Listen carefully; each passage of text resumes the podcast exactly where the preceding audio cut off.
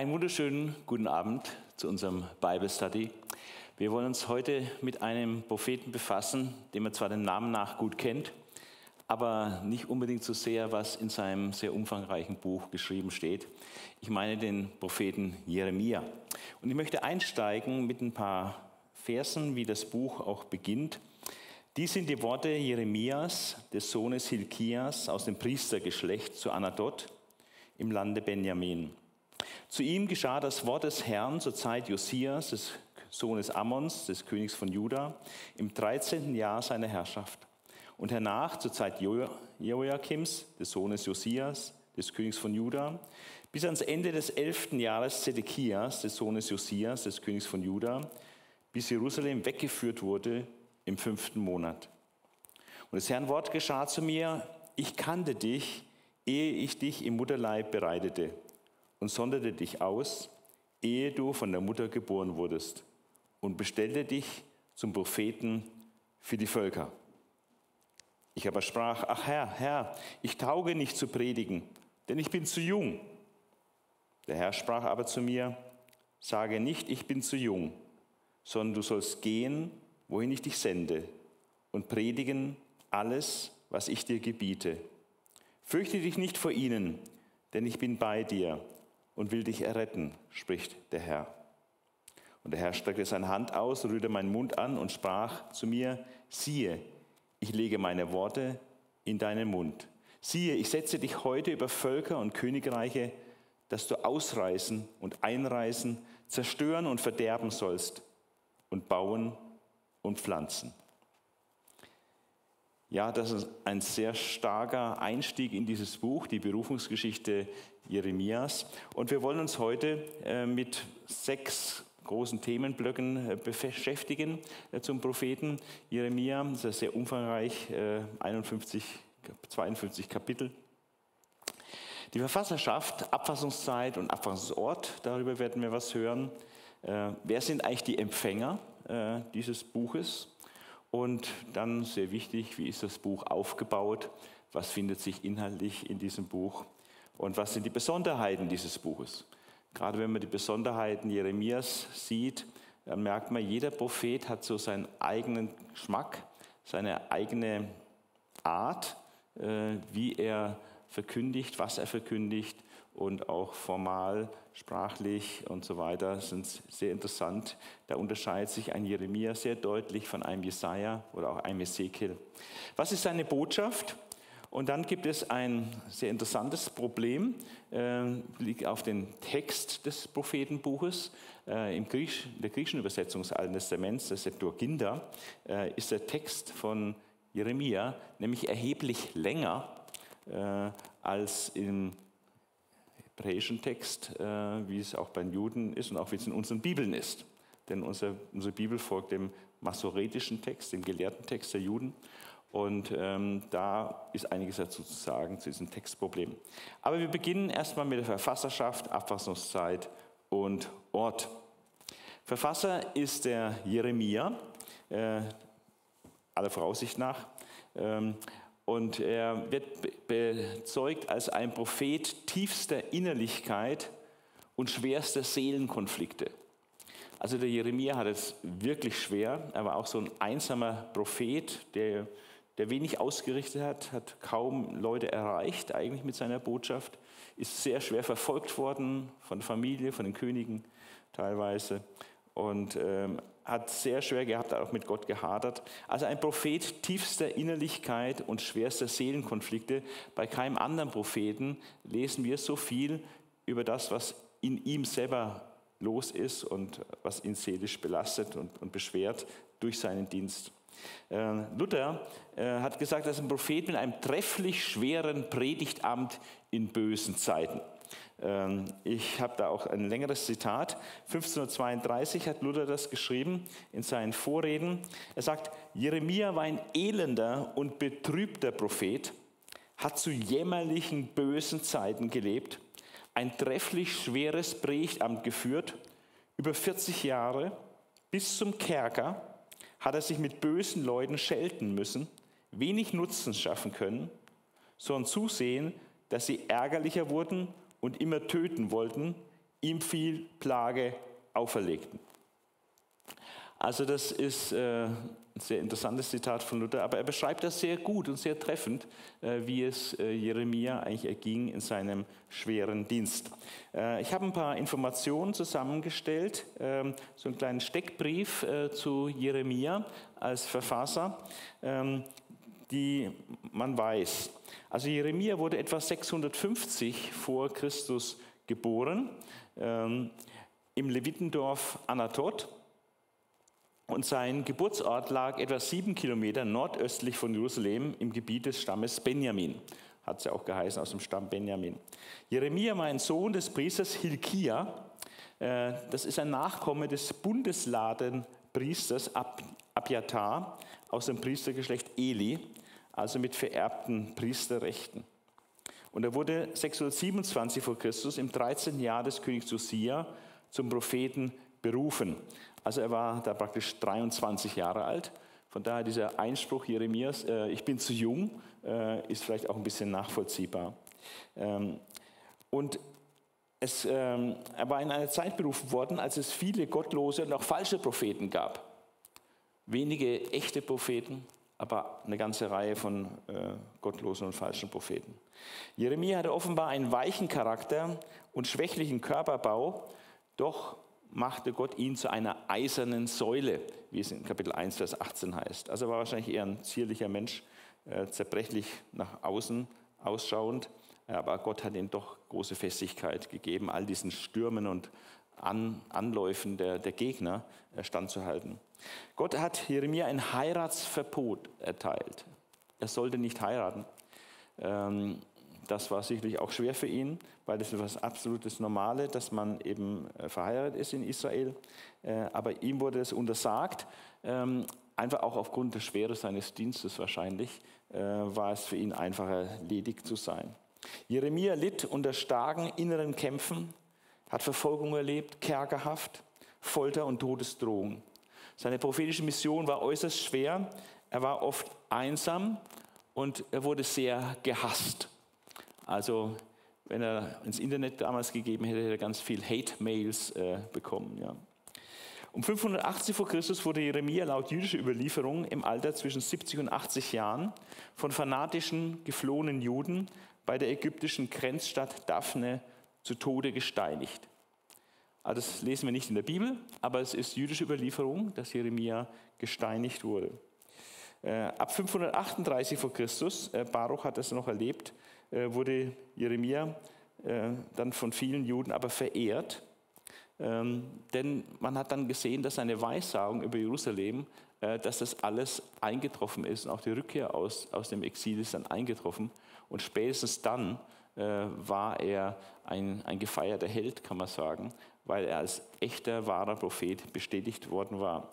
Ähm, und ein ganz großer Teil seiner Weissagung waren dann etwa 70, also nach Ende der babylonischen Gefangenschaft war das alles eingetroffen. Also das ist ein kleiner Steckbrief äh, zu Jeremia. Die Abfassungszeit äh, ist ähm, praktisch kurz nach seiner Berufung, äh, fängt das an, dass er dann Dinge niederschreibt. Und es ist ein sehr langer Wirkungskreis, Wirkungslauf. Ähm, über 40 Jahre hat er wohl geweissagt. Ähm, und das ist auch ein bisschen chronologisch geordnet, wie wir noch sehen werden. Äh, er hat zur Zeit von fünf jüdischen Königen geweissagt. Das ist also ein sehr langer Zeitraum und hat praktisch den totalen Niedergang und Untergang dann auch des Südreiches erlebt. Und ähm, allerdings war es äh, unterschiedlich. Der Josia, das war ja noch der Erweckungskönig, 640 bis 609 vor Christus. Also Jeremia wurde berufen zur Zeit Josias, äh, der, unter dem dann eine große Erweckung auch stattfand. Das war wahrscheinlich die beste Zeit, die Jeremia erlebte.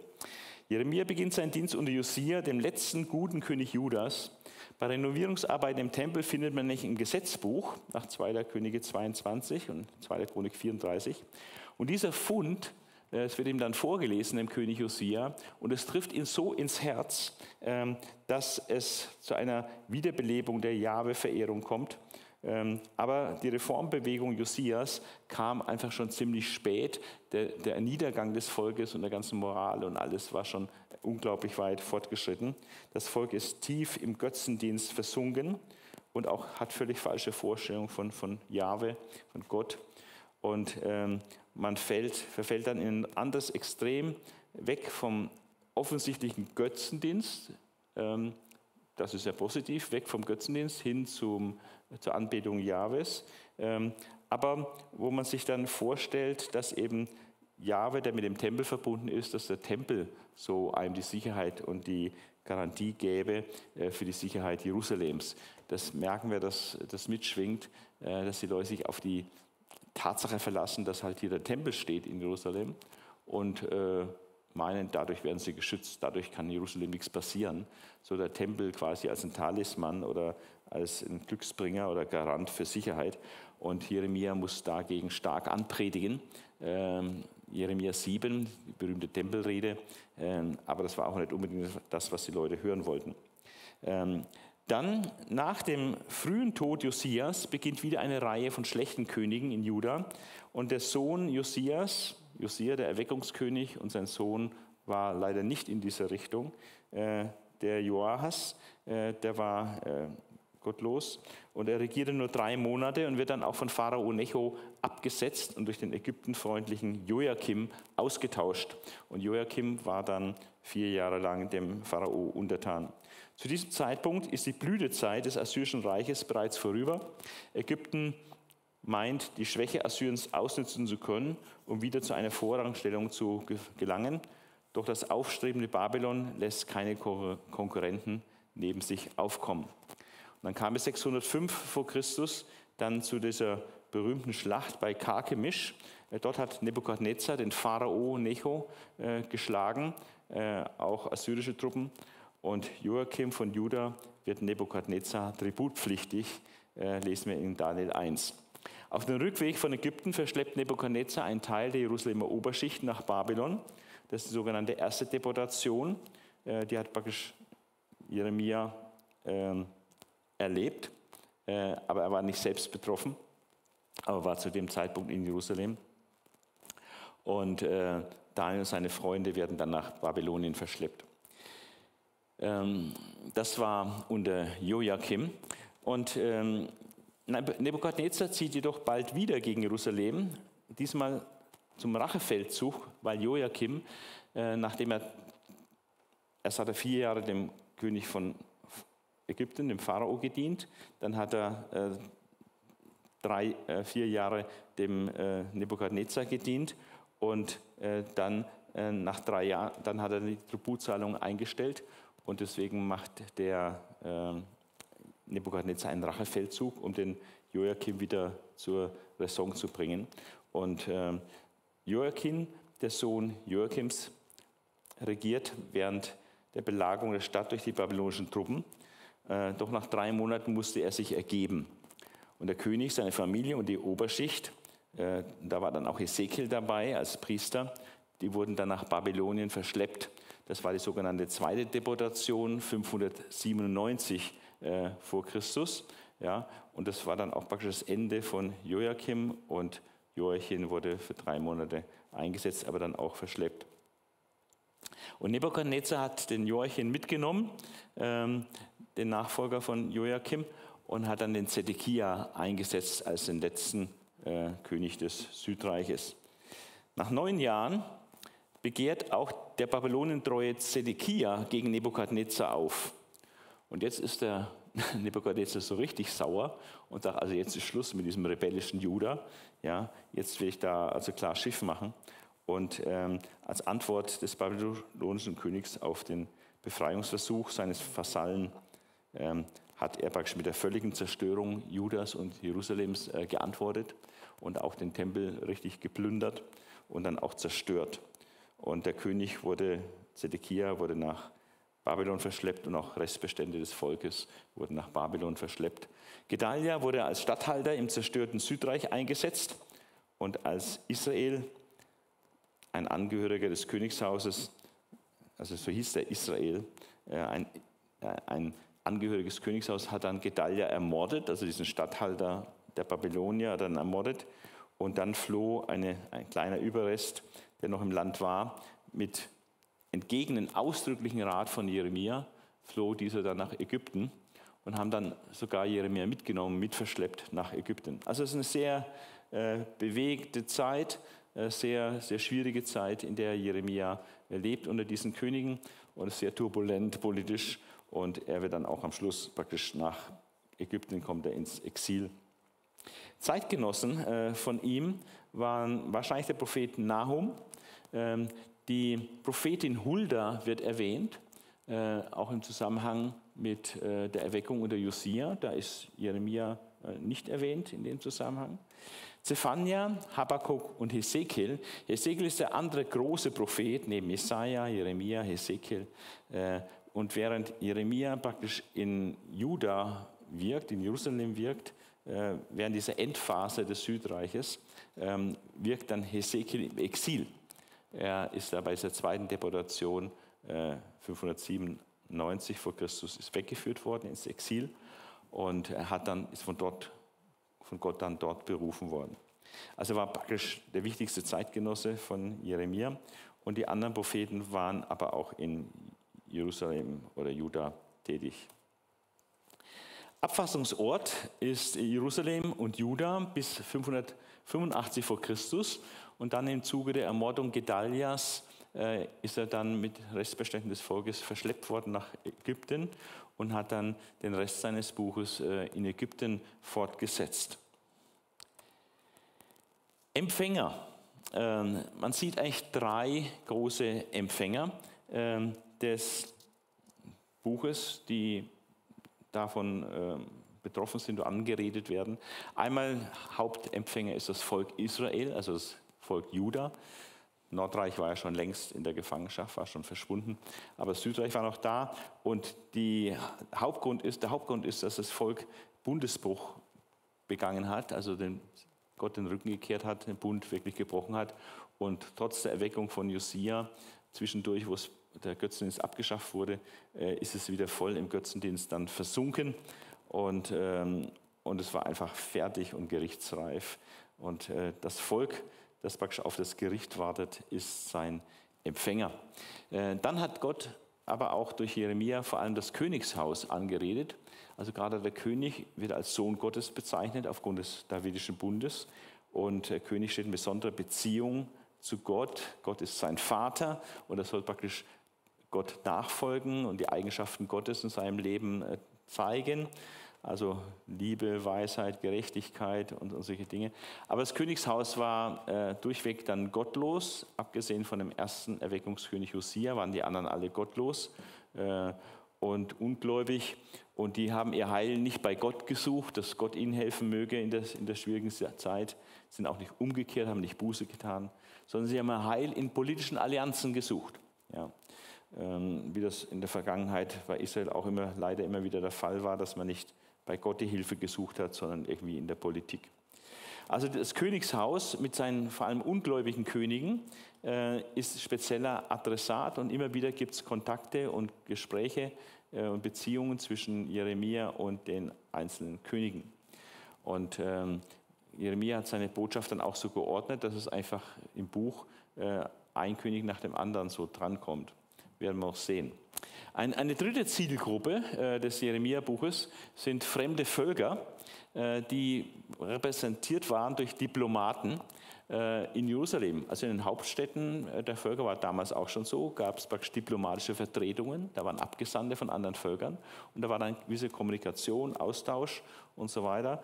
Und einmal werden auch dem Jeremia gesagt, er soll diese Diplomaten aus verschiedenen Nachbarländern äh, zusammenziehen und ihnen die Botschaft, das Gericht Gottes verkündigen.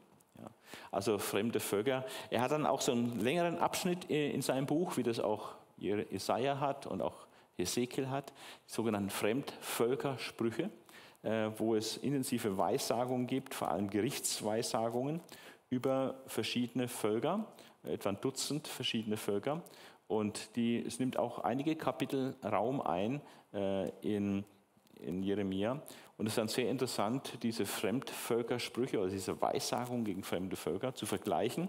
Äh, was hat Jesaja geweissagt, was, der, der angefangen hat im, im 8. und 7. Jahrhundert. Was hat er über fremde Völker geweissagt? Was hat dann Jeremia äh, im, im 6. Jahrhundert äh, geweissagt? Und auch Hesekiel, der im Exil war, der hat auch Fremdvölkersprüche. Was hat er dann geweissagt? Und es gibt dann interessante Entwicklungen oder auch Ergänzungen, wenn man die Fremdvölkersprüche dann vergleicht. Der Buchaufbau äh, ist äh, wie folgt. Wir haben ähm, eine Redensammlung und dort wird deutlich, dass äh, Juda und auch die Könige, dass sie nicht Buße tun, ja, dass sie also einfach in ihrer Gottlosigkeit, in ihrem Bundesbruch verharren. Und ähm, diese Redensammlung, äh, wo es hauptsächlich um die fehlende Buße geht, wo Gericht angekündigt wird, sind die ersten 25 Kapitel. Also die Hälfte des Buches ist zunächst mal diese Redensammlung. Und das ist chronologisch geordnet. Äh, es fängt an mit dem ersten König, Josia. Die ersten sechs Kapitel sind Reden, die zur Zeit Josias gehalten werden. Dann Kapitel 7 bis 12 Reden, die zur Zeit Joachims, des zweiten Königs äh, unter Jeremia, gehalten werden. Dann Joachim, obwohl der nur sehr kurz war, war das eine sehr intensive Zeit, weil auch das die Zeit der Belagerung äh, war. Ähm, und da haben wir praktisch acht Kapitel, äh, obwohl der König nur drei, drei Monate äh, im Amt war. Aber die Reden zur Zeit Joachims finden sich Kapitel 13 bis 20. Zedekia, äh, das ist der letzte König. Ähm, der ist, äh, den finden wir Reden zu seiner Zeit in Kapitel 21 bis 24. Und dann kommt nochmal obwohl es zeitlich vorher war, in Kapitel 25 nochmal etwas zur Zeit Joachims. Also ist die Chronologie ein bisschen leicht durchbrochen mit Kapitel 25. Also diese Redensammlung ist, sind Reden, Predigten, Bußbotschaften, Gerichtsbotschaften, äh, die Jeremia gehalten hat äh, zur Zeit äh, dieser Könige. Dann haben wir das sogenannte Trostbuch. Ähm, ähnlich wie auch bei Jesaja, äh, in der hinteren Hälfte haben wir bei Jesaja das sogenannte Trostbuch, bei Jesaja ab Kapitel 40, ja, sehr umfangreich. So haben wir auch hier ein recht umfangreiches äh, Trostbuch äh, mit elf Kapiteln, Kapitel 26 bis 36. Äh, wir werden dann auch, auch sehen, welche Trostbotschaft Jeremia hat. Er hat auch nicht nur Gerichtsbotschaft, er hat auch Trostbotschaft. Aber das Verhältnis etwa, äh, das Gerichtsbotschaft ist doppelt so viel. Wir haben ja gesehen in Kapitel 1, ähm, da wurde gesagt, was sein Auftrag ist. In Kapitel 1, Vers 10, sieh, ich setze dich heute über Völker und Königreiche, dass du ausreißen und einreißen, zerstören und verderben sollst. Vier Verben. Ne? Also ausreißen, einreißen, zerstören und verderben. Vier negative Verben. Abbrucharbeit, Gerichtsbotschaft, Abbruch. Und dann und bauen und pflanzen. Zwei Verben, die positiv sind, wo wieder aufgebaut wird. Ja. Also das sieht so die Quantität auch, spiegelt das wieder, passt sehr gut zu den 25 Kapiteln mehr Gerichtsbotschaft und dann elf Kapitel, etwas weniger als die Hälfte, dann Trostbotschaft. Ja. Passt auch zu diesem Verhältnis hier von Einreißen, Abreißen, Ausreißen, äh, Zerstören, Verderben zu bauen und pflanzen. Äh, dann haben wir in Kapitel 37 bis 45, Kapitel 45 etwas, was sehr untypisch ist. Äh, haben wir eine sehr persönliche äh, Berichterstattung über den, eine Art Leidensbericht, was eigentlich Jeremia als Prophet alles erdulden muss. An äußerlicher Verfolgung, Enttäuschungen, ja, Widerstand, selbst aus der eigenen Familie her vom König sowieso und von den Oberen sowieso, vom Volk. Er war sehr einsam dadurch, weil er der meistgehasste Mensch äh, in Juda damals war, weil die Leute das, was er verkündigt hat, nicht hören wollten. Und das ist sehr intensiv äh, und zeigt auch dann die, Seelen, die Seelenzustände äh, von Jeremia, wie es ihm einfach innerlich damit ging, mit all den Verfolgungen und Widerständen, die er da erdulden muss. Und es ist sehr erstaunlich, dass er nicht wirklich zusammengebrochen ist. Und äh, also er war wirklich oft sehr am Ende, äh, psychisch, körperlich, äh, durch die vielen Leiden, die er hat. Und das wird hier sehr intensiv berichtet. Sowas finden wir bei keinem anderen Propheten in diesem Ausmaß. Und eigentlich nicht mal ansatzweise. Ein bisschen bei, bei Elia, wo wir ein bisschen seine Seelenzustände haben, aber kein Vergleich. Äh, so ausführlich wird das Leiden, die Leiden eines Propheten nur bei Jeremia berichtet. Dann haben wir dieses äh, berühmten Abschnitt der Fremdvölkersprüche, äh, Kapitel 46 bis 41 am Ende. Ähm, werden wir noch sehen, welche Völker da konkret äh, angesprochen werden. Und dann ein Anhang, da geht es dann auch um Gericht über Babylon und noch einige andere Informationen, der dann nicht von Jeremia ist, sondern heißt, hier enden die Worte Jeremias am Ende von Kapitel 51 und dann kommt dieser Anhang, der möglicherweise von Baruch oder einem anderen hinzugefügt worden ist. Also das ist dieser inhaltliche Aufbau, Redensammlung, fast die Hälfte des Buches, Trostbuch, ein Viertel des Buches, Leidensbericht, auch knapp ein Viertel des Buches und Fremdvölkersprüche knapp ja, so nur ein Fünftel oder Sechstel des Buches. Zeitlich gesehen äh, hat man auch eine klare Aufteilung. Äh, bevor Jerusalem fällt, sind die ersten 39 Kapitel. Also die gehören zeitlich in die Zeit vor 586 vor Christus, bevor Jerusalem äh, dann gefallen ist äh, bei der letzten Belagerung durch Nebukadnezar und Jerusalem zerstört wurde, Tempel zerstört wurde. Und das war ja eine absolute Zäsur. Damit beginnt dann auch das babylonische Exil oder wird dann massiv. Ähm, beginnt tut es eigentlich schon ein bisschen früher, 605 vor Christus. Aber mit dem Fall Jerusalems ist es dann wirklich so endgültig. Und dann kommt nochmal ein großer Schwung der Bevölkerung nach Babylon. Ähm, und deswegen ist, nimmt es einen großen Raum ein, äh, dieser ganze Bereich, die Endphase Judas vor dem Fall Jerusalems. Und dann noch äh, zwölf Kapitel reden nach dem Fall Jerusalems, wie es dann weitergegangen ist. Ähm, teilweise auch Reden, die er in Ägypten gehalten hat. Ähm, wir haben ähm, einige Besonderheiten äh, des Buches und äh, die möchte ich ein bisschen ausführen. Weil das ist sehr, sehr interessant.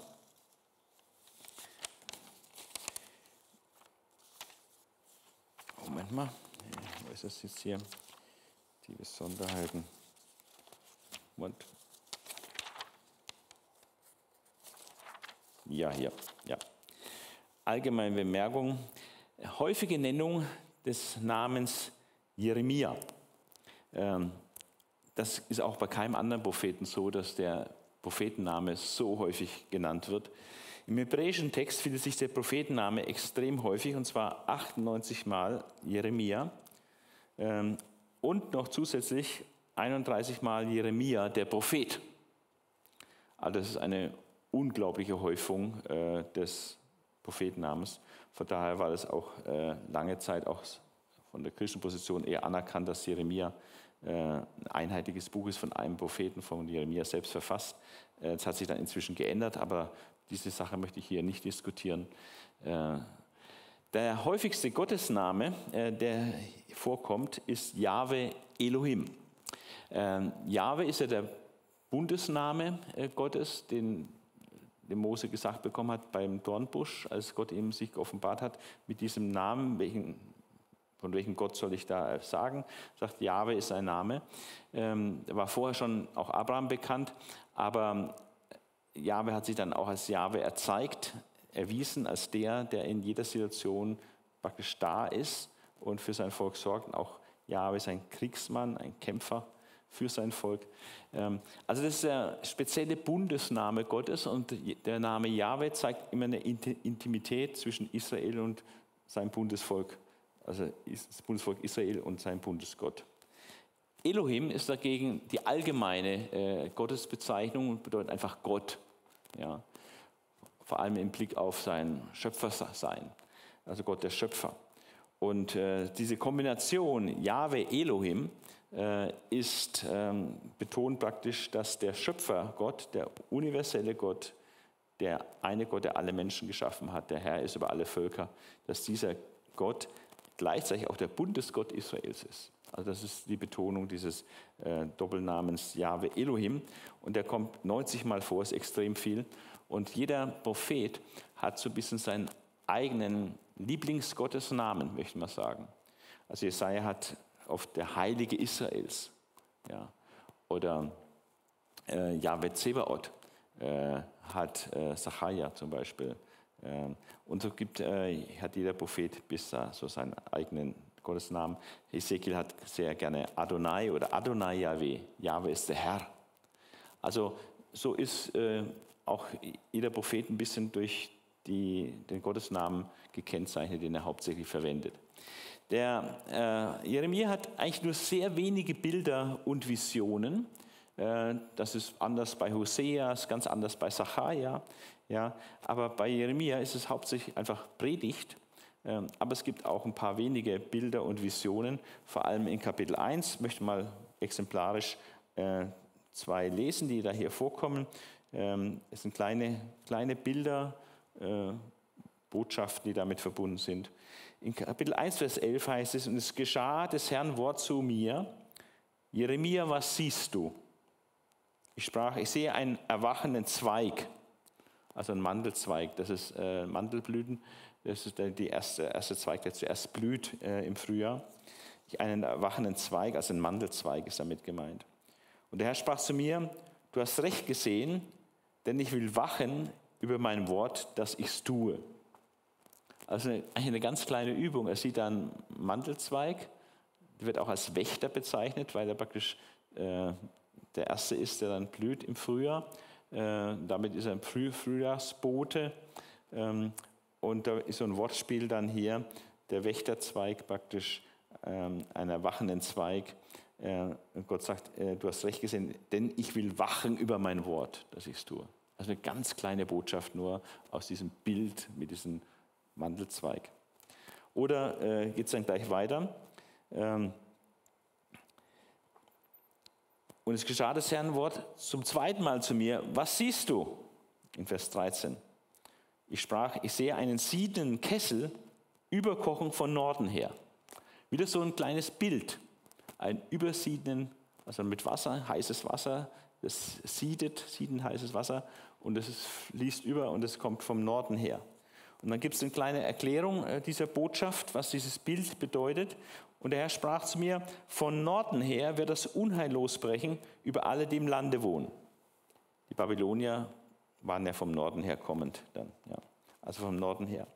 Denn sieh, ich will rufen alle Völker der Königreiche des Nordens, spricht der Herr, dass sie kommen sollen und ihre Throne setzen vor die Tore Jerusalems und rings um die Mauern her und vor alle Städte Judas. Und ich will mein Gericht über sie ergehen lassen, um all ihre Bosheit willen, dass sie mich verlassen und anderen Göttern opfern und ihre Hände Werk anbeten. So gürte nun deine Lenden und mache dich auf und predige ihnen alles, was ich dir gebiete. Erschrick nicht vor ihnen, auf dass ich dich nicht erschrecke vor ihnen.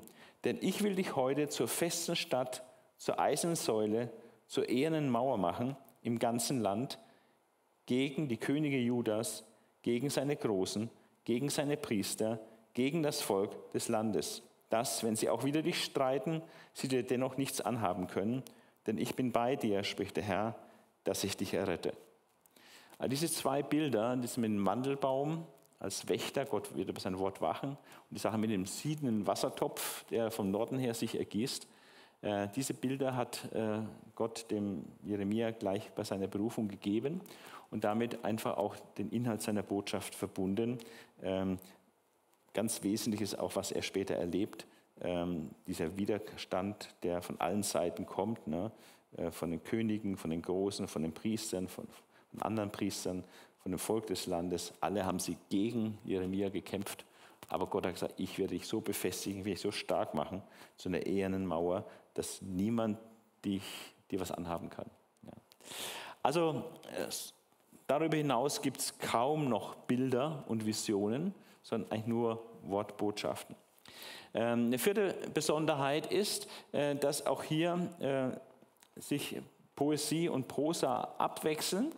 Ähm, wir haben in Kapitel 1 bis 10 äh, ganz schwerpunktmäßig Poesie, wie das meistens beim Propheten der Fall ist, dass das nicht in Prosa geschrieben ist, sondern in, in prophetischer Sprache, in poetischer Sprache, also in Gedichtform, praktisch so ein bisschen Shakespeare oder äh, Goethe-Verse. Ja.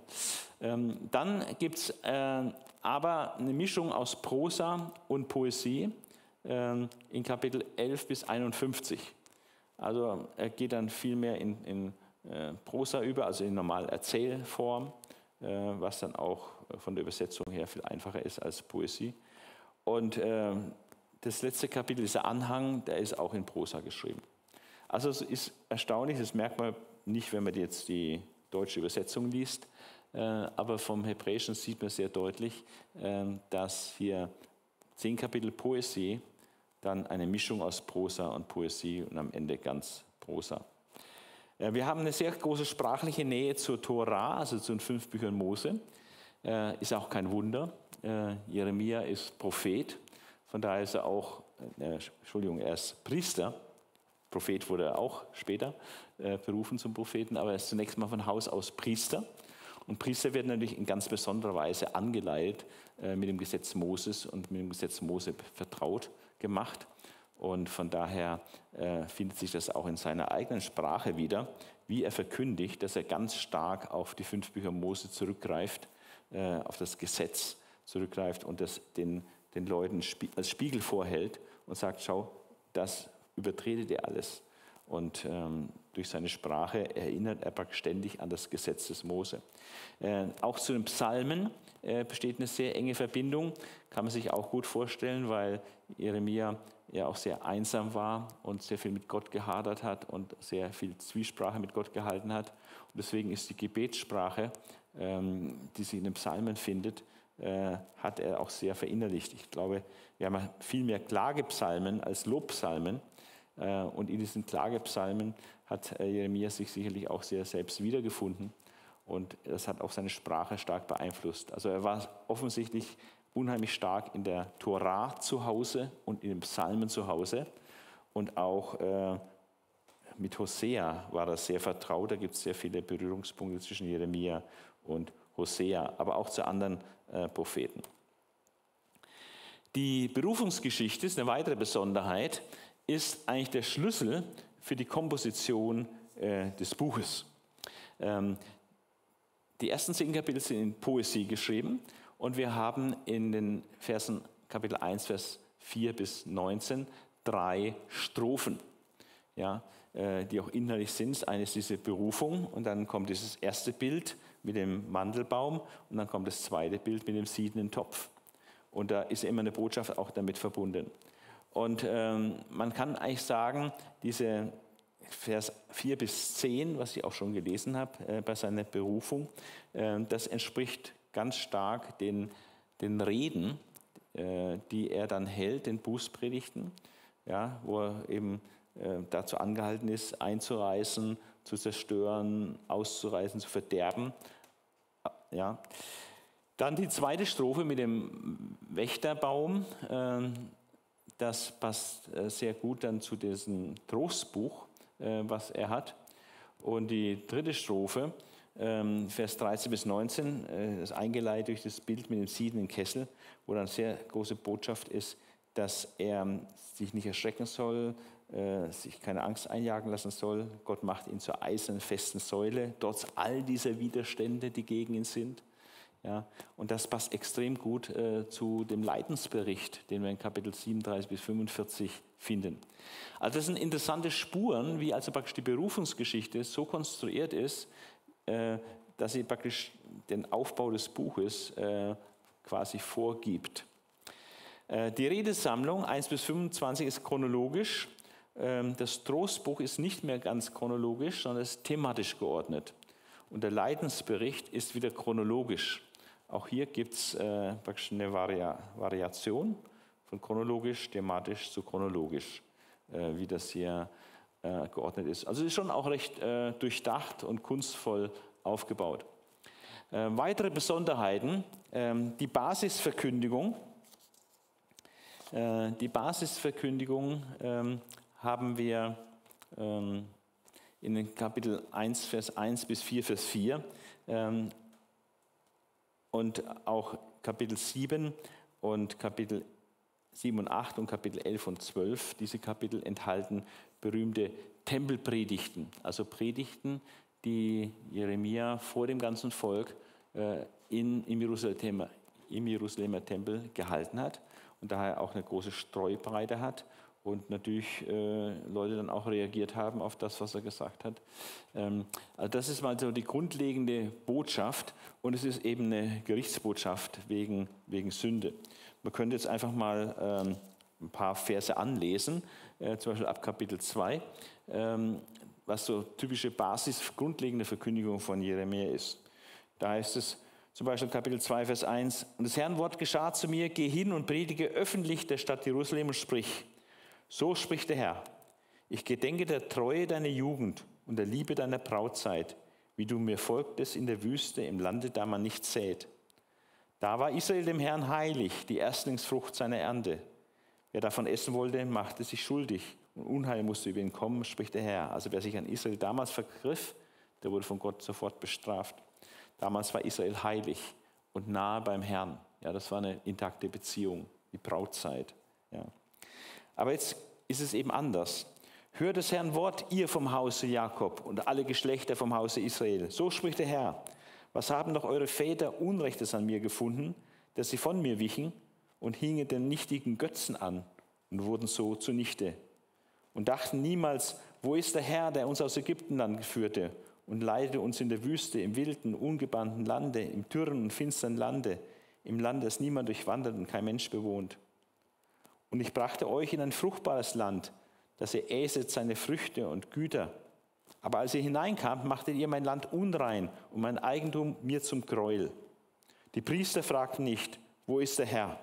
Und die Hüter des Gesetzes achteten meiner nicht. Und die Hirten des Volkes wurden mir untreu. Und die Propheten weissagten im Namen des Baal und hingen den Götzen an, die nicht helfen können. Darum muss ich noch weiter mit euch und mit euren Kindeskindern rechten, spricht der Herr. Also ganz klar die grundlegende Verkündigung äh, im Blick auf die Vergangenheit. Es gab eine Zeit, wo Israel mit dem Herrn im Reinen war und äh, treu im Bundesverhältnis stand, von Gott gesegnet wurde. Äh, Gott hat sein Volk geführt und hat sie reich beschenkt und gesegnet, aber dann sind sie abgefallen, sind Götzen zugewendet. Und die einzelnen Stände, Propheten, Hirten, äh, Lehrer, ähm, die Hüter des Gesetzes, die haben ihren Job nicht gemacht, ja, sondern haben, haben das Gegenteil von dem gemacht, was sie von Gott her machen sollten. Und äh, deswegen kommt Gericht. Ja. Das ist so der Tenor, äh, der sich findet. Und in diesen Tempelpredigten wird dann auch das nochmal sehr grundlegend ausgeführt, äh, das Versagen der Sünde, Götzendienst des Volkes. Ähm, wir haben als weitere Besonderheit im Buch Jeremia fünf Prophetien äh, über Judas Nachbarvölker. Und da möchte ich äh, einfach mal kurz lesen, was jetzt über Nachbarvölker geweissagt wird. Oft sehr kurze Prophetien, nur ein Vers. In Kapitel 4, Vers 2. Ähm, eine, so wahr der Herr lebt, dann werden die Heiden in ihm gesegnet werden und sich seiner rühmen. Also hier ist eine positive Perspektive für die Heidenwelt äh, geweissagt. Ähm, so wahr der Herr lebt, dann werden die Heiden in ihm gesegnet werden äh, und sich seiner rühmen. Also Israel ist abgefallen, wird von Gott eher gestraft und stattdessen werden die Heiden von Gott gesegnet. Also macht die Leute schon ein bisschen eifersüchtig vielleicht auf die Heiden dann, wo sie sonst sich immer den Heiden völlig überlegen fühlten.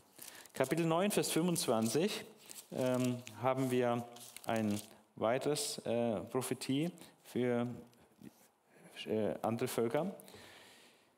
Ähm, ich lese ab Vers 24. Siehe, es kommt die Zeit, spricht der Herr, dass ich heimsuchen werde alle, die an der Vorhaut beschnitten sind. Das ist die, die Juden. Ähm, aber nicht nur die Juden, es gibt auch andere Völker, die an der Vorhaut beschnitten sind nämlich Ägypten, Juda, Edom, die Ammoniter, Moab und alle, die das Haar rundherum abscheren, die in der Wüste wohnen. Denn alle Heiden sind nur unbeschnitten, aber ganz Israel hat ein unbeschnittenes Herz. Also hier wird Israel mit den Heiden verglichen und schneidet eigentlich schlechter ab. Heiden sind zwar unbeschnitten, aber die Juden sind am Herzen unbeschnitten. Und das ist noch viel schlimmer. Kapitel 10, Vers 25 haben wir auch wieder so ein Wort. Ähm, sagt äh, Jeremia, schütte aber deinen Zorn aus über die Heiden, die dich nicht kennen und über die Geschlechter, die deinen Namen nicht aufrufen, anrufen. Denn sie haben Jakob aufgefressen und verschlungen. Sie haben ihn vernichtet und seine Wohnung verwüstet. Das ist geschrieben, nachdem praktisch der Tempel zerstört war und äh, Jeremia praktisch bittet Gott, dass er seinen Zorn jetzt über die Heiden ausgießen möge, äh, die Juda gefressen haben, verschlungen haben. Aber sie waren Werkzeuge in der Hand Gottes, aber trotzdem wird sie das Gericht dann treffen. Kapitel 12, Vers 14 bis 17 haben wir noch ein, eine Prophetie über die Heidenvölker. Ähm, da ist es, die Verwüster kommen daher über alle kahlen Höhen der Steppe. Denn ein Schwert hat der Herr, das frisst, frisst von einem Ende des Landes bis zum anderen und kein Geschöpf wird Frieden haben. Also es sind immer die beiden Sachen. Es ist einerseits der Verwüster, das, in dem Fall die heidnischen Völker, Babylonien, äh, die das Land Israel fressen, äh, zerstören, deportieren, versklaven. Also es ist auch Schuld. Äh, gleichzeitig ist diese Heidenvölker, in dem Fall jetzt die Babylonier, auch ein Schwert in der Hand Gottes. Also Gott richtet sein Volk durch diese Heidenvölker.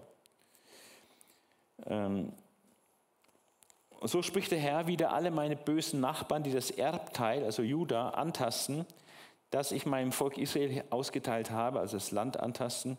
Siehe, ich will sie aus ihrem Land ausreißen und das Haus Juda aus ihrer Mitte reißen. Aber wenn ich sie ausgerissen habe, will ich mich wieder über sie erbarmen und will einen jeden in sein Erbteil in sein Land zurückbringen. Und es soll geschehen, äh, wenn sie von meinem Volk lernen werden, bei meinem Namen zu schwören so wahr der Herr lebt, wie sie mein Volk gelehrt haben, beim Baal zu schwören, so sollen sie inmitten meines Volkes wohnen. Also in der Vergangenheit war es so, dass ähm, die Heiden den Juden was beigebracht haben, nämlich wie sie bei den Götzen schwören. Und Gott äh, weissagt hier, es wird eine Zeit kommen, wo die Heiden von Israel lernen werden, dass die Heiden anfangen, bei dem Herrn zu schwören. Also das ist echt eine interessante Heilsprophetie im Blick auf die Völker.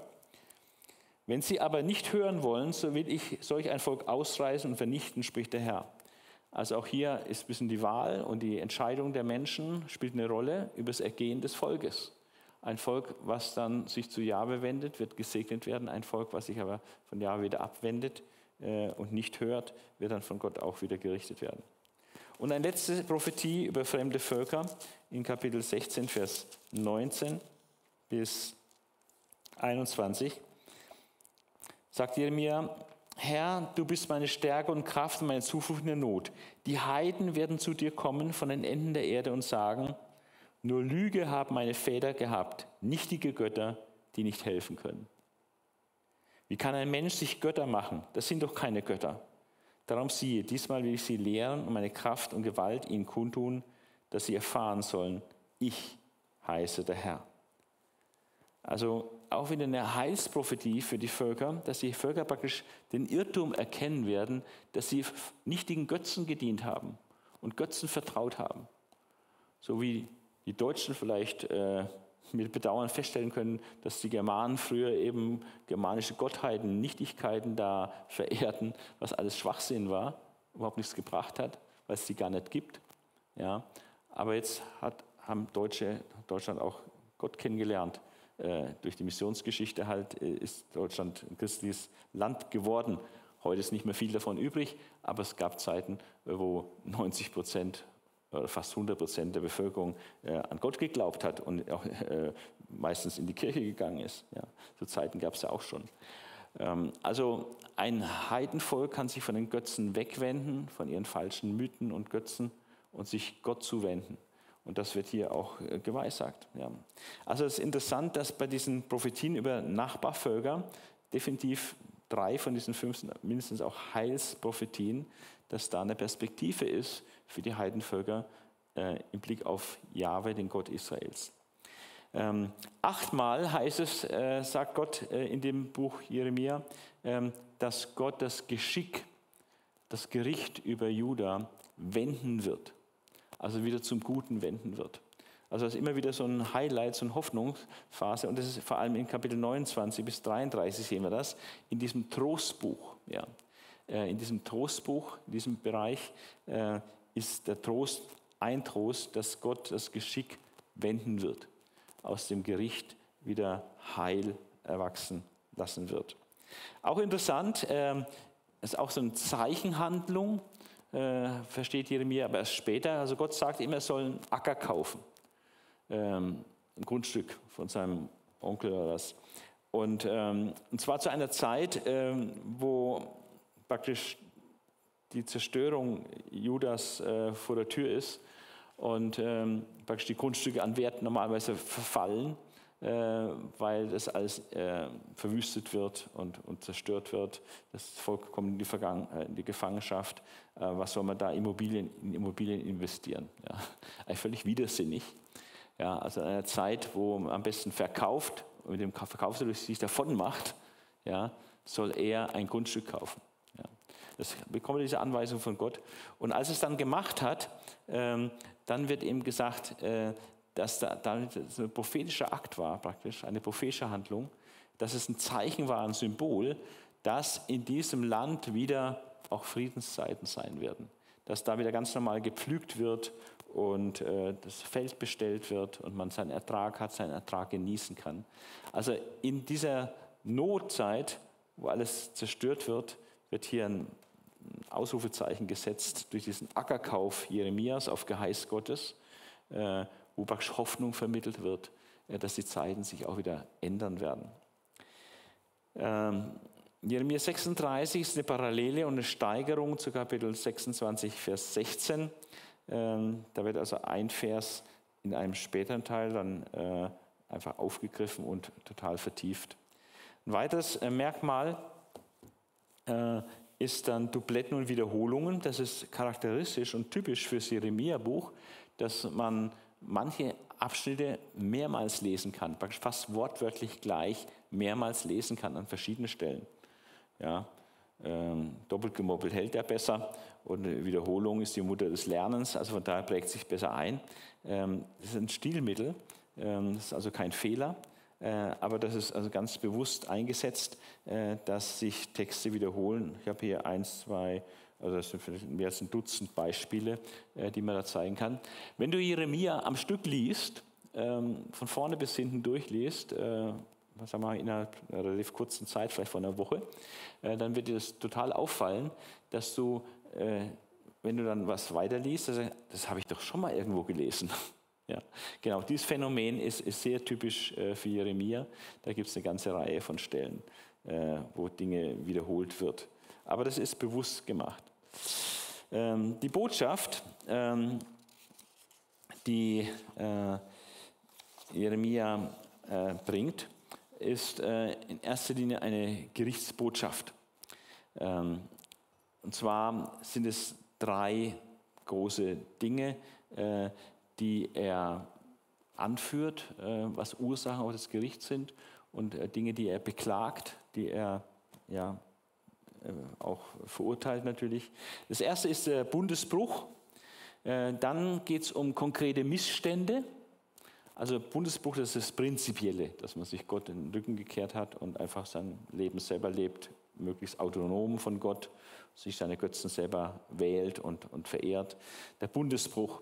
Äh, dann die konkreten Missstände ist Ungerechtigkeit, Götzendienst und die Bündnispolitik. Statt auf Gott zu vertrauen äh, und Buße zu tun, um das Unheil abzuwehren vielleicht. Nein, versucht halt mit Ägypten zu Bündnispakt zu machen, äh, um praktisch der Bedrohung durch Babylonien zu entgehen.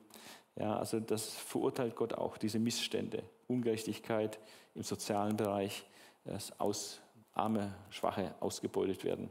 Götzendienst und Bündnispolitik sind so die ganz wichtigsten konkreten Missstände, die von ihm beklagt werden.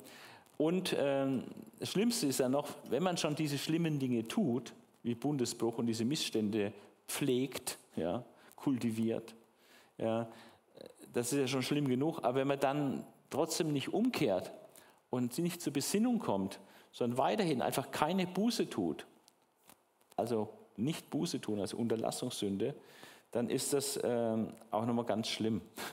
Und, ähm, und diese Unterlassungssünde, dass sie nach all diesen Sünden eben hätten sie ja wenigstens umkehren können. Aber das haben sie nicht gemacht. Und äh, dadurch, dass diese Unbußfertigkeit einfach noch dazukommt, ja, wird einfach die Zerstörung Jerusalems und die Verbannung nach Babylon völlig unausweichlich.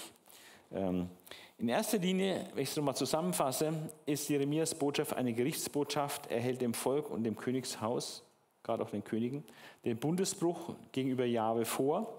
Die herrschenden Missstände, soziale Ungerechtigkeit, Götzendienst, Bündnispolitik und andere prangert er an und ruft zur Umkehr zu Jahwe auf. Als sich das Volk und die Regierenden aber nicht treumütig zeigen, kündigt Jeremia dann die unvermeidbare Zerstörung Jerusalems durch die Babylonier und auch die babylonische Gefangenschaft als Gericht Gottes an, wie er das in Kapitel 25 tut. Aber das ist äh, der eine große Themenbereich, vor allem auch in den ersten 25 Kapiteln. Äh, aber dann in diesem Trostbuch hat Jeremia dann noch eine andere Botschaft, nämlich eine Heilsbotschaft. Und ähm, das ist zwar insgesamt kürzer, aber von, von der Sache her, was er inhaltlich äh, ihnen an, an Zuversicht und an Hoffnung geben kann, ist es extrem viel. Äh, das erste ist, dass Jeremia einen neuen Bund ankündigt. Äh, und das ist eines der ganz herausragenden Verheißungen, die wir im Jeremia-Buch haben. Der neue Bund kann man leicht merken. Jeremia 31, Vers 31, folgende. Und dann möchte ich mal kurz lesen, was diese Besonderheit dieses neuen Bundes ist. Siehe, es kommt die Zeit, spricht der Herr, da will ich mit dem Haus Israel und mit dem Haus Juda, also das Nordreich ist auch nicht vergessen, mit dem Haus Israel und mit dem Haus Juda einen neuen Bund schließen. Also der alte Bund war ja mit Mose am Berg Sinai, ja, der wurde dann wiederholt mit der Einzugsgeneration auf den Gefilden Moabs und der war gültig bisher. Der ist auch gültig bis Jesus. Ja. Aber hier wird ein neuer Bund angekündigt. Ähm, nicht wie der Bund gewesen ist, den ich mit ihren Vätern schloss, als ich sie bei der Hand nahm und sie aus Ägypten führte, ein Bund, den sie nicht gehalten haben, ob ich gleich ihr Herr war, spricht der Herr. Also der alte Bund hat versagt, weil sie ihn nicht gehalten haben. Es war ein Bund, der auf Werke aufgebaut war. Tue das, dann wirst du leben. Gehorsam bringt Segen, aber Ungehorsam bringt Fluch. Und, äh, und dieses Prinzip, Gehorsam bringt Segen, Ungehorsam bringt Fluch, ähm, taugt nicht auf Dauer, weil der Mensch das nicht leisten kann. Ja, einfach aufgrund seiner gefallenen Natur wird das nicht funktionieren zu einem guten, gedeihlichen Verhältnis, Bundesverhältnis zwischen Gott und seinem Volk, sondern das Volk wird immer wieder wegstreben und sich äh, den Götzen zuwenden und so weiter. Und deswegen macht Gott einen neuen Bund. Ja? Nicht wie der Bund, der gewesen ist, der auf Werke basiert. Ja? Tu das und ihr werdet leben. Gehorsam bringt Segen. Ja? Sondern das soll der Bund sein, den ich mit dem Haus Israel schließen will, nach dieser Zeit. Nach dieser Zeit, also wenn diese Zeit des alten Bundes dann zu Ende ist, ja, wir wissen vom Neuen Testament her, das war dann der Fall, als Jesus kam und am Kreuz dann für uns starb und den neuen Bund aufgerichtet hat in seinem Blut, ja, der auf der Basis der Vergebung aufgrund des Opfers Jesu äh, basiert. Ein Gnadenbund, allein aus Glauben, ja, äh, aus Gnade, ohne Werke. Ja, dieser neue Bund ist durch Jesus installiert worden.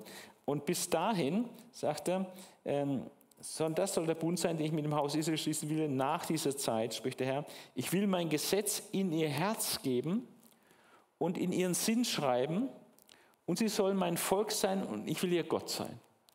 Also das Neue ist jetzt, dass das Gesetz nicht von außen an einen herangetragen wird und man aber ein, ein böses Herz hat sozusagen, das dann dieses Gesetz nicht erfüllt, sondern dass Gott das Gesetz, das, was er möchte, in das Herz der Menschen selbst reinschreibt.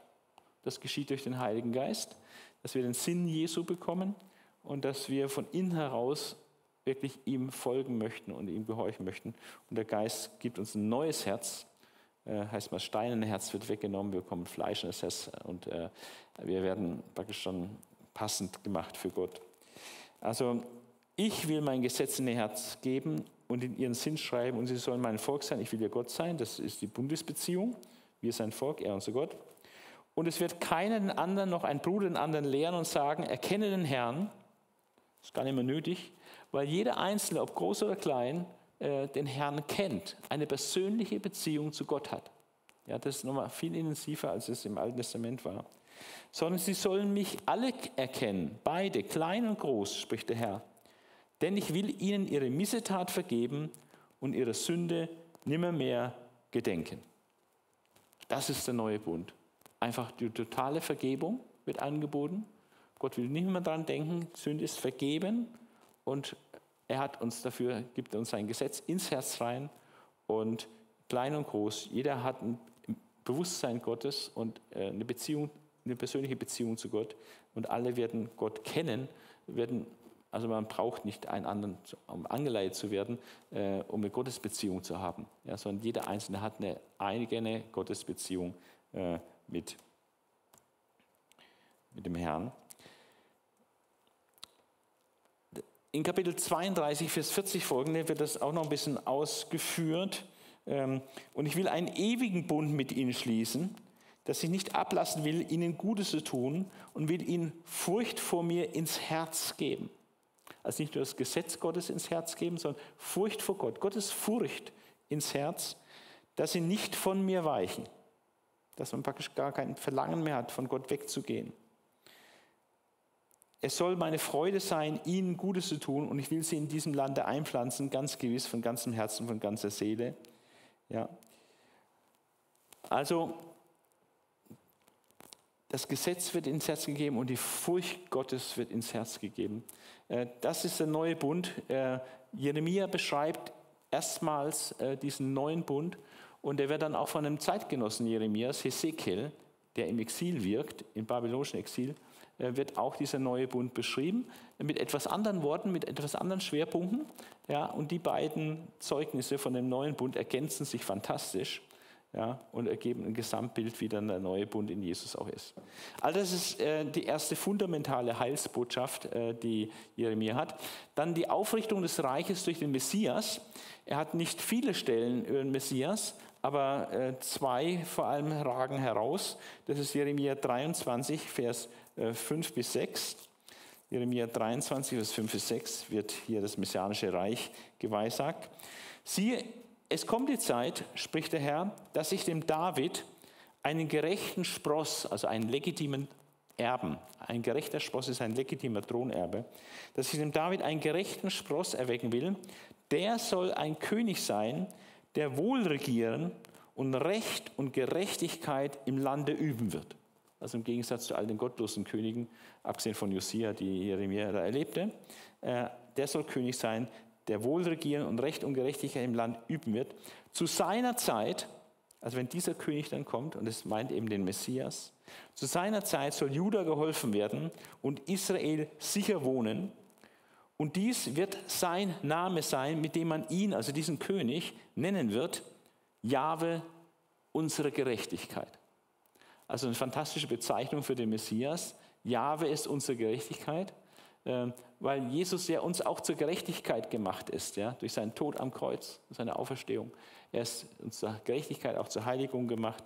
Ja. Und von daher der, der Name, Nomen ist Omen, der Name zeigt oft die Funktion, was er macht. Jahwe ist unsere Gerechtigkeit.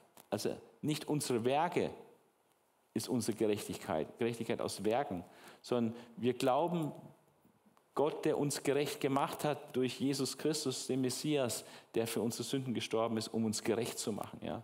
Und er ist dieser Messias. Jahwe ist unsere Gerechtigkeit. Wunderbar hier demonstriert. Und diese, diese messianische Weissagung findet sich in fast gleichem Wortlaut auch in Kapitel 33. Deswegen habe ich hier ein Ist-Gleichzeichen. Siehe, es kommt die Zeit, spricht der Herr, dass ich das gnädige Wort erfüllen will, das ich zum Hause Israel und zum Haus Juda geredet habe. In jenen Tagen und zu jener Zeit will ich dem David einen gerechten Spross aufgehen lassen. Der soll Recht und Gerechtigkeit schaffen im Land. Das, was die Könige meistens nicht getan haben. Das soll der Messias tun. Zu derselben Zeit soll Juda geholfen werden und Jerusalem sicher wohnen und jetzt ist interessant, jetzt heißt es nicht, und er, also der Messias, dieser König, der soll heißen, sondern es, also die Stadt Jerusalem. Zu der Zeit wird Jerusalem sicher wohnen und man wird es nennen, also die Stadt, der Herr, unsere Gerechtigkeit. Also wenn Jesus dann wiederkommt und das Reich aufrichtet, dann ist er Jahwe unsere Gerechtigkeit. Aber auch Jerusalem wird Jahwe unsere Gerechtigkeit genannt werden. Es ist die Stadt des großen Königs. Das passt zusammen, die Stadt und der König. Jahwe unsere Gerechtigkeit. Ja. Äh, dann gibt es noch Kapitel 30, Vers 9 und Vers 21. Die kann man noch lesen, weil es so wenige Stellen sind. In 30, Vers 9 eine kurze messianische Prophetie. Da heißt es, ähm, sie werden nicht mehr Fremden dienen, Vers 8, sondern dem Herrn, ihrem Gott und ihrem König David, den ich ihnen erwecken will.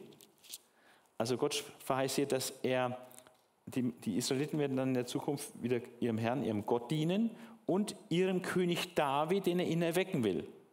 Da geht es nicht um die leibliche Auferstehung des Königs David und dass der alte König David, der gestorben ist, wieder zum König eingesetzt wird und dann sich diesem König sich wieder angliedern, sondern das, dieser König David ist ein Bild für den Messias. Ja. Also wenn es heißt, dass er ihnen den König David erwecken wird, das heißt, er wird ihnen den Messias erwecken. Äh, das gibt es äh, mehrere Stellen, sowohl bei Jeremia als auch bei Ezekiel, wo praktisch David als Symbol genommen wird für den Messias. Und das ist hier auch der Fall. Ja.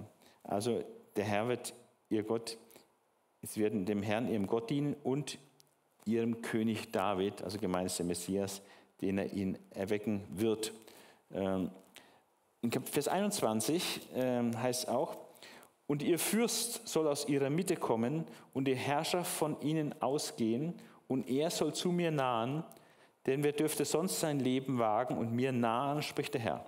Also auch hier eine messianische Stelle. Der Fürst, der aus der Mitte Israels kommen wird, der Messias, er soll äh, als Herrscher vor ihnen vorausgehen und er ist der, der dann in die Nähe Gottes tritt und dort vermittelt ähm, so wie Mose im Alten Bund äh, zwischen dem Volk Gott vermittelt hat und in die Nähe Gottes getreten ist, so wird der Messias im Neuen Bund ähm, dann äh, auch im tausendjährigen Reich dann äh, an Gott Herrn nahen und vermitteln. Ja. Kapitel 31, Vers 15 als letzter Text noch hier. So spricht der Herr, das ist eine bekannte messianische Weissagung im Zusammenhang mit dem Kindermord in Bethlehem. So spricht der Herr, man hört Klagegeschrei und bitteres Wein in Rama. Rahel weint über ihre Kinder und will sich nicht trösten lassen über ihre Kinder, denn es ist aus mit ihnen.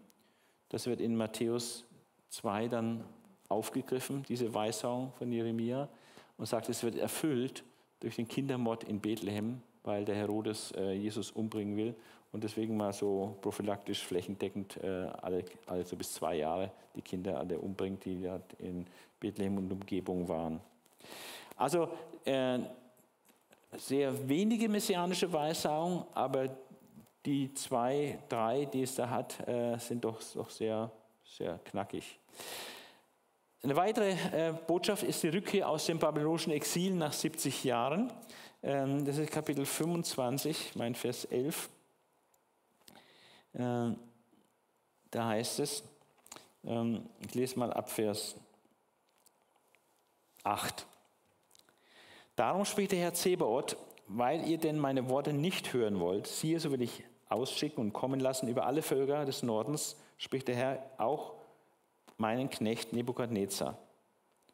Also Nebukadnezar, der babylonische König, Weltherrscher, ist zum Werkzeug Gottes geworden. Gott nimmt ihn, um die Völker zu richten, nicht nur Israel, sondern auch andere Völker zu richten.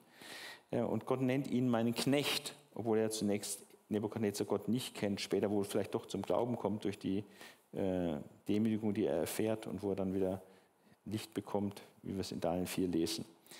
Also, sieh, ich will ausschicken und kommen lassen alle Völker des Nordens, spricht er, auch meinen Knecht Nebukadnezar, der diese Völker des Nordens anführt, den König von Babel, und will sie bringen über das Land und über seine Bewohner und über alle diese Völker ringsum, also die Nachbarvölker Israels, kommt er und will an ihnen den Bann vollstrecken und sie zum Bild des Entsetzens und zum Spott und zur ewigen Wüste machen.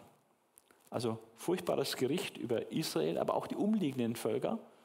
also Moab, Edom, Ägypten und, und so weiter, äh, Philister in Gaza und so weiter. Die ganzen Völker ringsum werden durch Nebukadnezar gerichtet, auch in die Verbannung geführt. Und ähm, das heißt hier, und will wegnehmen allen fröhlichen Gesang, die Stimme des Bräutigams und der Braut, das Geräusch der Mühle und das Licht der Lampe, sodass dies ganze Land wüst und zerstört liegen soll. Und diese Völker sollen dem König von Babel dienen 70 Jahre. Also hier wird die 70-jährige babylonische Gefangenschaft geweissagt. Aber damit ist es nicht zu Ende, sondern es wird eben gezeigt, diese Gefangenschaft ist nicht immer, bedeutet auch nicht das Ende Israels, dass es dann zerstört ist und nicht mehr existiert danach, sondern diese 70 Jahre ist eine Zeit, die dann auch irgendwann ein Ende hat, eben nach den 70 Jahren. Und dann geht es wieder positiv weiter für Israel. Wenn aber die 70 Jahre um sind, will ich heimsuchen den König von Babel und jenes Volk, spricht der Herr, um ihre Missetat willen, dazu das Land der Chaldäer und will es zur ewigen Wüste machen. Also das Exil ist nicht unendlich, es ist zeitlich begrenzt, aber es ist auch ziemlich lange. Ein ganzes Menschenleben, 70 Jahre. Ja. Und äh, eine weitere Weissagung, die er noch hat als Trostbotschaft, ist, dass er vom Wiederaufbau Jerusalems und auch des Tempels spricht. Ähm, und das sind die vier großen Heilslinien. Bei aller Gerichtsbotschaft, die Jeremia hat, sind diese vier Heilslinien extrem wichtig. Der neue Bund, die Aufrichtung des Reichs durch den Messias, wenn er dann in Jerusalem ist und er und auch die Stadt heißt Jahwe unsere Gerechtigkeit. Die Rückkehr aus dem babylonischen Exil und der Wiederaufbau Jerusalems und des Tempels. Ein letztes Problem äh, liegt noch äh, in, der, in dem Text der Septuaginta. Also dass da ein großer Unterschied ist ähm, zwischen der Septuaginta und dem masoretischen Text, wie es eigentlich in kaum anderen Buch ist. Auch bei Daniel gibt es auch noch ein großes Problem zwischen Septuaginta, weil da noch mehrere Kapitel dazukommen und auch äh, Kapitel 3 in der Septuaginta viel, viel länger ist als im richtigen masoretischen Text von Daniel. Aber hier bei Jeremia haben wir auch ein großes Problem mit, dem, mit der griechischen Übersetzung des Alten Testaments. Offenbar war da eine andere Manuskriptgrundlage oder die Übersetzer haben da noch vieles dazu gedichtet. Es ist schwer zu ermitteln, wie das zustande kommt. Aber folgendes ist die Lage. Ähm, wir haben einen Fehlbestand, also der ähm, Septuaginta-Text ist, äh, da fehlen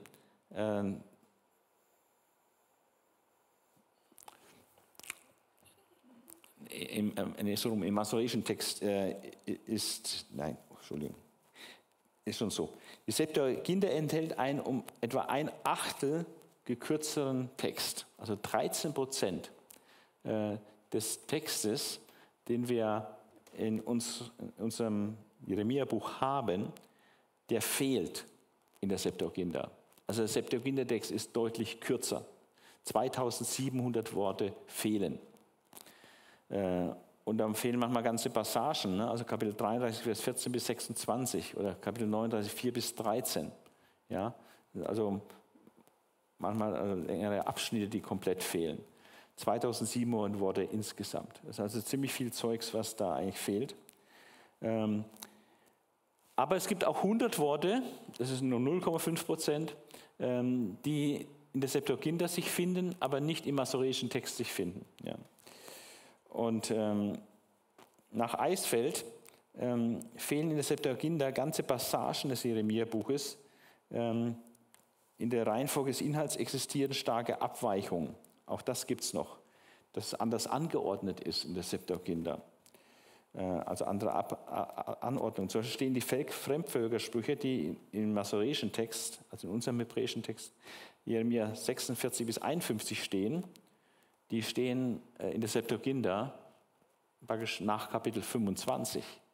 Also eine massive Umstellung innerhalb des Buches haben wir auch noch. Also nicht nur Fehlbestand und einen kleinen Überstand an Worten, sondern auch äh, andere, andere Reihenfolge, andere äh, Zusammenstellung äh, in der Stoffanordnung. Die Abweichungen der Septuaginta erklären sich teils infolge bewusster Kürzungen also möglicherweise haben sie da manches äh, weggestrichen, was doppelt war äh, oder auch was, äh, was vielleicht aus irgendwelchen Gründen nicht gefallen hat oder nicht für notwendig erachtet wurde. Also es scheint bewusste Kürzungen zu sein, teils vielleicht auch infolge versehentlicher Auslassungen, ähm, dass man mal irgendwo eine Zeile wegrutscht oder einen Absatz versehentlich ausgelassen hat. Das ist schwer natürlich im Nachhinein herauszufinden, was da die Ursachen sind. Nach Auffassung historisch-griechischer Ausleger fehlte, fehlt zum Beispiel in Jeremia 33, 14 bis 26 deshalb, weil die hebräische Vorlage diesen Passus noch nicht enthalten zu haben scheint. Ähm, aber das sind alles Spekulationen. Die Deutung ist nicht zwingend. Ähm, Jeremia steht im masoretischen Text zwischen Jesaja und Hesekiel. In der Septuaginta steht er aber äh, auch in, äh, in einer anderen, äh, ähm, mit den Apokryphenbüchern zusammen, wenn man das also hier sieht. Erstellung im Kanon. Äh, die Septuaginta hat folgende Reihenfolge von Büchern: Jesaja, Baruch, Jeremia, Klagelieder, Brief Jeremias, Hesekiel. Äh, in unseren Bibeln, Bibeln der Juden, findet sich das Buch Baruch nicht. Und der Brief Jeremias findet sich da auch nicht, gehört nicht wirklich in die Bibel rein. Ja. Aber die Septuaginta, griechische Übersetzung, hat hier das Buch Baruch noch und den Brief Jeremias noch dazu. Äh, auch die Textqualität vom masoretischen Text ist deutlich wertvoller als die Textqualität des Septuaginta-Textes. Also da ist sehr fehlerhaft. Äh, es ist also eine schlechte Übersetzung, kann man sagen, mit, mit Umarbeitung und Auslassungen. Also es ist ein schwieriges äh, Teil hier nochmal zurück. Also wir haben eine andere Stoffanordnung auch und ähm, bewusste Kürzung oder versehentliche Auslassung werden als, an, als Grund vermutet. Ja, wir kommen zum Ende äh, des Überblicks äh, zum Buch Jeremia. Ähm, die Fremdvölkersprüche, Kapitel 46 bis 51, sechs Kapitel, relativ umfangreich. Ähm, wir sehen hier jetzt auf den letzten zwei Folien jetzt, äh, an wen diese Fremdvölkersprüche gehen und wie umfangreich die sind. Und das ist eigentlich ein bisschen überraschend. Ähm, Ägypten hat 26 Verse, damit fängt es auch an. Das ist sehr nachvollziehbar. Ägypten die wichtigste Macht neben Babylonien äh, zur damaligen Zeit und äh, ist der große Nachbar, dem auch äh, Joachim vier Jahre untertan war. All das Gerichtsweissagungen, Weissagungen über Ägypten, 26 Verse Raum einnehmen, auch als erstes gebracht werden, das ist nicht so überraschend. Die Philister, sieben Verse, kleines Volk, äh, ist auch nicht überraschend. Dass sie erwähnt werden, ist nicht überraschend. Dass sie mit sieben Versen erwähnt werden, ist auch nicht so überraschend. Aber auffällig ist, dass Moab der Nachbar rechts vom Jordan sozusagen, jenseits des Jordans, mit 47 Versen bedacht wird, äh, das erstaunt völlig, weil Moab eigentlich keine so große Rolle spielt äh, im normalen geschichtlichen Beziehungen zwischen Israel, ist also nicht so der wahnsinnig bedeutende Nachbar. Da ist Syrien viel wichtiger als Moab oder Ägypten ist viel, viel wichtiger. Und trotzdem hat Moab hier sogar viel mehr Verse äh, als über Ägypten. Das ist erstaunlich. Ähm, bei diesen Fremdvölkersprüchen ist es dann sehr aufschlussreich, dann zu vergleichen, was schreibt Jesaja über Moab und wie viel schreibt er und was schreibt er, was schreibt Jeremia und was schreibt Hesekiel. Das im Gesamtbild zu schauen, das ist sehr interessant und hilfreich, weil man merkt, manche Sünden, zum Beispiel der Hochmut, der Stolz Moabs gegenüber Israel, das zieht sich über Jahrhunderte praktisch durch. Oder so eine Feindschaft äh, zu Israel, so eine Erzfeindschaft. Ja, es gibt bestimmte Dinge, die sich über Jahrhunderte durchziehen, also dann bei Jesaja, Jeremia und Hesekiel finden, aber manchmal gibt es auch zu bestimmten Zeiten bestimmte Sachen. Ammon ist eigentlich genauso bedeutsam wie Moab, aber hat nur sechs Verse, während Moab die, mit 47 Versen, das ist äh, völlig erstaunlich, dass Moab so eine Rolle spielt. Edom ist auch angemessen, äh, dass Edom erwähnt wird äh, in diesen Botschaften und auch vom Umfang her ist angemessen. Syrien, erstaunlich kurz eigentlich, würde man ein bisschen länger erwarten, das ist mit das kürzeste. Äh, Arabien, das ist kurz, ist es auch okay, nachvollziehbar. Elam ist ja sehr weit weg Und klar, das längste, praktisch der Höhepunkt der Fremdvölkersprüche. Und wir sehen praktisch mit zwei Kapiteln, Kapitel 50 und 51 bis Vers 58, also es ist ein, ein riesenlanger Text, äh, geht über Babylonien. Und das ist natürlich gut nachvollziehbar, weil neben der Regionalmacht Ägypten, die extrem wichtig war für Israel, womit es anfängt, die Fremdvölkersprüche, äh, ist der krönende Abschluss praktisch die Fremdvölkersprüche gegen Babylonien. Ähm, und das ist das Land, wo er eben das äh, Juda auch dann in die Gefangenschaft geführt wird. 70 Jahre lang unterjochen die Babylonier die ganzen Nationen, die hier genannt sind.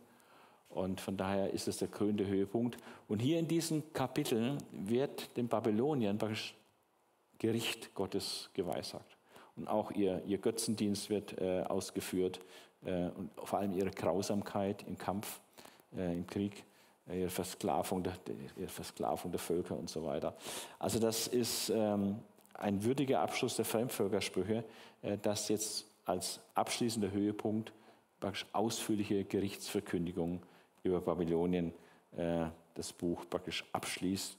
Und da gibt es noch in, in, Kapitel 52 einen Anhang, äh, wo es auch nochmal äh, um Babylonien geht.